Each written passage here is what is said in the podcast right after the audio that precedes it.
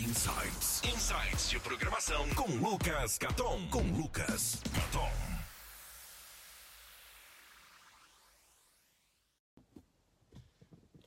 Fala, meus caras, tudo jóia? Seguinte, eu vou gravar um vídeo aqui sem roteiro, sem. Não tenho nem aquela colinha que eu costumo colar no post-it, tá? É mais pra explicar uma coisa que eu ando respondendo muito, pra, seja para aluno, seja para o pessoal que me segue.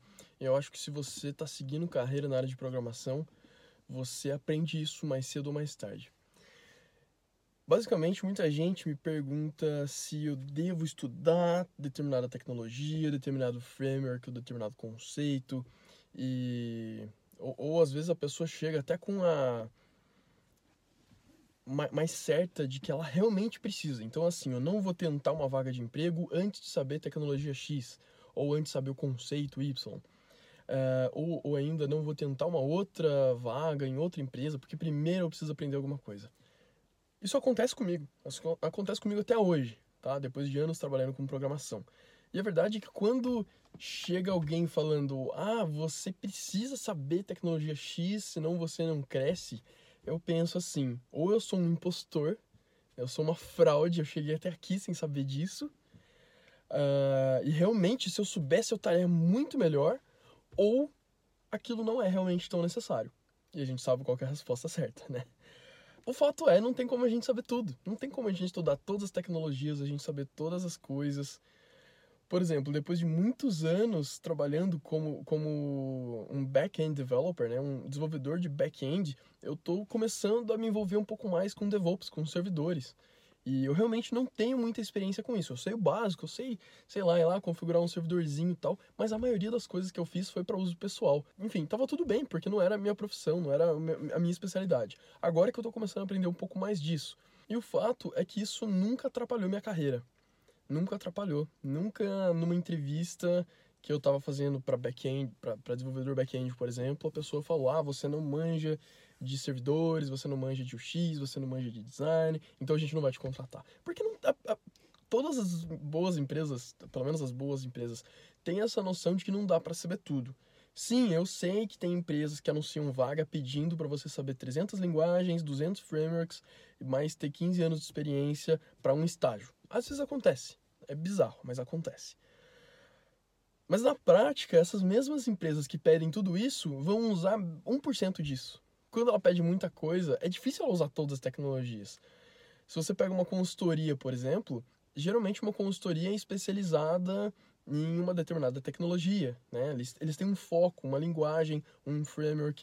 Inclusive eu já trabalhei em uma que era estrito, assim, era tipo Ruby como linguagem, Rails como framework uh, back-end e React como framework front-end. Era isso. Se o desenvolvedor quisesse usar outra coisa, era tão burocrático, era, ele teria que se explicar tanto. E por que isso? Porque é uma consultoria com alta rotatividade de projetos, de clientes e até de desenvolvedores. Se eles fossem mudar o stack de tecnologias todas as vezes que eles trocassem as pessoas dos projetos, ia ser o caos. Então a empresa realmente tinha que se focar em alguma coisa. É uma abordagem peculiar dessa empresa, não quer dizer que todas as empresas tenham esse caminho. A própria empresa que eu trabalho hoje, ele, a, a gente tem alguns projetos em Ruby, em outros projetos em Elixir, tá? É, tem projetos front-end rodando com React, tem outras com JavaScript puro. Então, assim, a empresa que eu estou hoje é um pouco mais flexível. E não tá, isso não quer dizer que é certo ou errado. Cada empresa vai ter a sua própria abordagem. O fato é que usar tecnologias completamente separadas para cada um dos projetos é horrível, é ruim é ruim para a empresa, então não tem por que as empresas fazerem isso. Se elas estão pedindo isso na entrevista, alguma coisa errada tem, beleza? Juntando um assunto com outro, se eles estão pedindo muita coisa, ou se alguém te falou para estudar muita coisa, né, não muita coisa, mas falou, ah, se, se você não souber tecnologia X, você não vai conseguir um emprego, desconfia. Desconfia e tenta verificar se realmente é uma coisa que vale a pena você estudar, se é o momento certo, porque muitas vezes você está focado em outra coisa, focado em outros estudos, então, toma cuidado com isso aí, tá? Toma cuidado para você não, não escutar muito as pessoas, uh, porque muitas vezes você até, até pode escutar isso de pessoas experientes, mas a pessoa não sabe qual que é o seu cenário, qual que é a sua situação. Acontece muito de eu escutar alunos que estão buscando o seu primeiro emprego, uh, falando que querem estudar tudo antes de conseguir. E aí eu pergunto para a pessoa, ah, mas você está fazendo entrevista? Ah, tô no, no eu, eu fiz duas entrevistas já. Legal, parabéns. Duas não deu certo? Não, não deu certo. Legal, você teve algum feedback? Eu, enfim, eu, eu converso essas coisas para ajudar a pessoa. Mas aí eu pergunto, essas duas entrevistas foram em quanto tempo? Ah, nos últimos dois anos.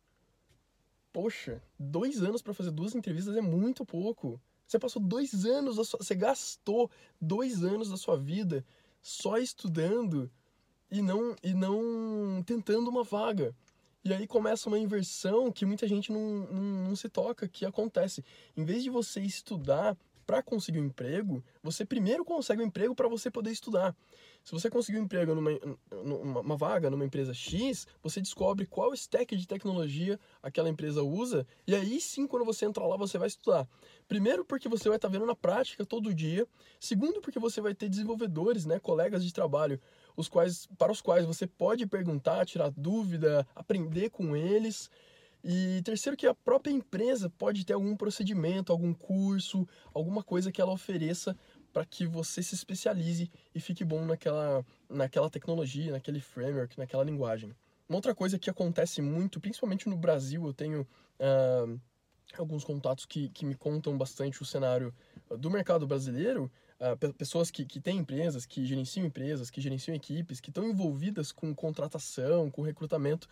E o que eles me relatam é o seguinte: hoje em dia está muito comum uh, empresas contratarem desenvolvedores que manjam bem uma linguagem específica, tá? Então, por exemplo, vamos supor que uma empresa a X trabalha com Ruby, mas ela sabe que tem muitos programadores PHP, por exemplo, que não estão felizes com o PHP, é hipotético, tá? Nada contra o PHP. Hipoteticamente, não estão felizes com o PHP, querem mudar uh, para uma outra, para um outro ecossistema, né? Para uma outra comunidade de, de desenvolvimento e então eles oferecem vagas para quem tem experiência em outras linguagens. E quando a pessoa entra, elas são treinadas para aprender aquilo. Isso acontece na própria empresa que eu trabalho hoje. Né? A Invato tem vários projetos em Elixir, como eu falei, e eles não pedem nada, absolutamente nada de Elixir durante a entrevista.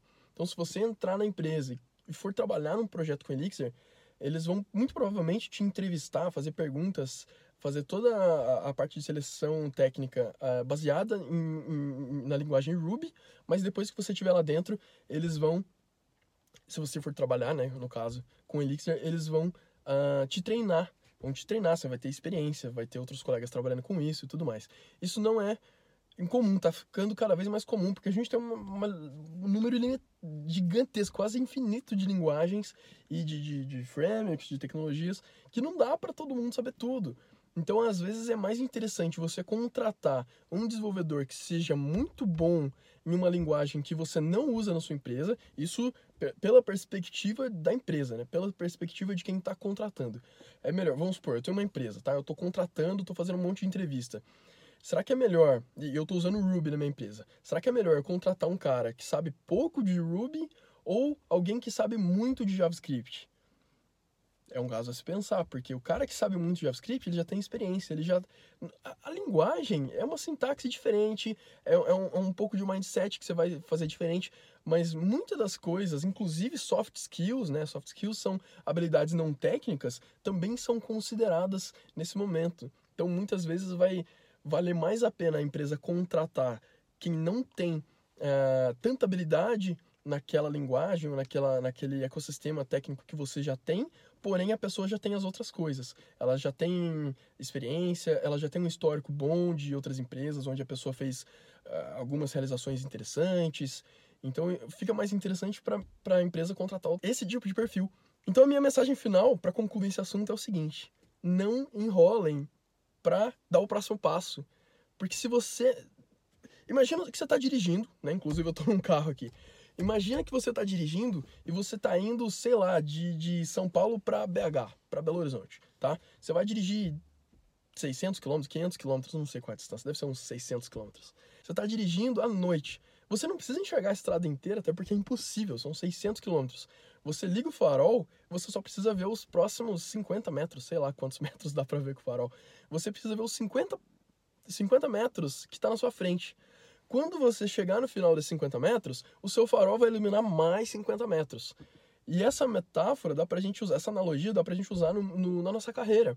a gente não precisa saber tudo até lá no final.